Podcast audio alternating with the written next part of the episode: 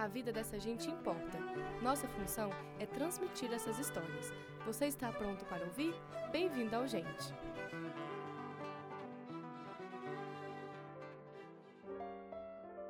A arte é a mais bonita forma que o homem tem de expressar suas emoções e colocar sua alma de encontro com si mesmo. A cultura é quando um povo se une em busca de um só significado. A dança é tudo isso. É a descoberta de si, é se envolver e amar o mundo. A dança é gritar com o corpo o que as palavras não podem dizer. E no estúdio de dança de Nina Albergaria, todas essas significações se tornam mais claras, ao ponto que olhamos cada vez mais a fundo a beleza desse lugar. Como descrever o estúdio de dança de Nina? O estúdio é mais do que um lugar do encontro da arte da dança com a técnica. É o lugar onde a chama da esperança se mantém acesa. Lugar onde os diversos sonhos de crianças de toda Mariana podem se realizar, se sentindo pertencentes de algo muito maior. Isso graças a Nina, professora de dança que dava aulas desde os 15 anos e, ao se juntar a uma amiga estudante de administração da UFOP, conseguiu fazer seu lugarzinho especial e manter os sonhos e a artes vivos. O estúdio de Nina Albergaria foi criado quando a dança e cultura em Mariana mais precisavam. Quando as aulas de teatro SESI deixaram de existir, Nina sentiu-se com a urgência de não abandonar seus alunos que dependiam tanto dela. Foi aí que o amor por ensinar falou mais alto. A dança tinha que continuar e suas 120 alunas não podiam ter seus sonhos roubados dessa maneira. Nina garantiu que isso não acontecesse. Quando formou o estúdio de dança, pensava num só propósito: continuar a espalhar o balé para os bairros mais pobres de Mariana. Não somente balé clássico, Nina fala sobre como se sente na posição de estar inovando e trazendo outros elementos para o estilo de dança. Além de misturar o balé clássico com outros elementos de dança de rua, o estúdio também tem turmas de dança voltados ao zumba, danças urbanas e contemporâneas. Contendo público de todas as idades, o estúdio também tem classes para pessoas que estão começando o balé, mostrando como não há idade para a arte. Agora, com o estúdio completando 10 meses de nascimento, Nina consegue olhar para trás e perceber o caminho de ouro que está se formando.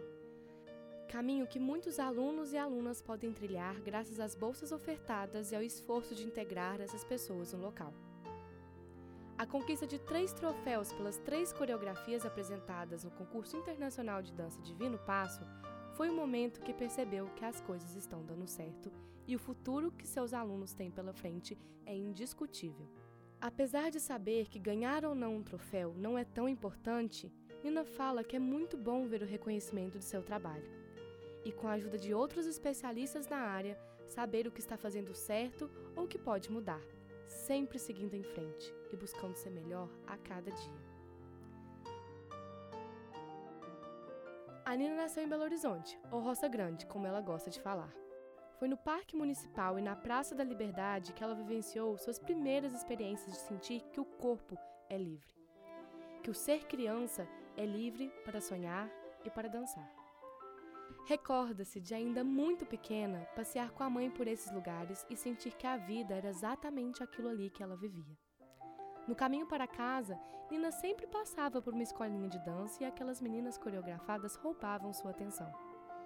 Ela parava no portão e observava os passos ensaiados como quem já vivia sem saber aquela arte. Foi assim que ela se introduziu nesse universo do balé clássico. Naquele momento, Nina não sabia, mas a peralta menina, cujos olhos brilhavam ao assistir a aula de dança, seria também, no futuro, percursora de inúmeros sonhos. É por isso que Nina é nossa personagem de hoje. Uma mulher de 27 anos, formada em dança, dona do próprio negócio e desenvolvedora de diversos projetos e pesquisas. Aos 17 anos, no vestibular, Nina decidiu que dançaria pelo resto de sua vida e, de fato, nunca mais parou. Na faculdade, ela se envolveu com movimentos como o Coletivo de Dança Autônoma, formado por pessoas que se apresentavam esporadicamente. Aprendeu jazz em uma das escolas referências da modalidade, chamada Núcleo Artístico. Ainda durante o curso, integrou o Grupo Mineiro de Danças Clássicas na categoria Balé Clássico. Ao mesmo tempo, Nina dava aulas de dança e faz questão de enfatizar que nunca deixou de dançar e se apresentar. Foi ainda na graduação, quando estava prestes a se formar, que ela se apaixonou por Mariana. Com o tempo, já se via envolvida e imersa com a cultura local. Quando veio morar na Primagem de Minas, Nina sabia que estava vivenciando um processo lento de deixar o lugar que nasceu. Porque a gente sempre gosta do lugar que a gente nasceu. Mas Mariana deslocou os sonhos de Nina quando ela se deslocou definitivamente para Mariana. Aqui, novas perspectivas surgiram. Foi quando ela passou a perceber a influência social que a dança exercia na vida das crianças com quem ela trabalhava. Nessa época, ela desenvolveu uma pesquisa sobre as perspectivas femininas para o ensino e aprendizagem do balé infantil. E até hoje experimenta essas práticas todos os dias. Para Nina, ser mulher no balé é ressignificar as posturas esperadas de uma mulher nesses espaços. A Nina gosta de amarelo, essa cor que representa o elo que existe entre a gente e todas as outras pessoas cujas vidas se entrelaçam nas nossas. A Nina representa o sonho de muitas meninas por aí que se espelham nela. Isso porque ela também se enxerga em muito nessas crianças. A Nina é uma pessoa adorável de se conhecer, facilmente espantada em viver. Empolgada e agitada, ela é uma bailarina nata. Nina ainda se parece muito com aquela menina que corria pela Praça da Liberdade, que, assim como no poema de Cecília Meirelles, põe no cabelo uma estrela e um véu e diz que caiu do céu.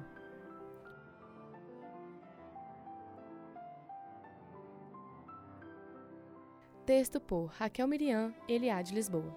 Locução por Isabela Vilela e Maria Eduarda Gomes. Roteiro por Carolina Gabriti e Amanda Almeida. Mídias por Isabel Melo e Beatriz Melo. Edição por Isabela Vilela.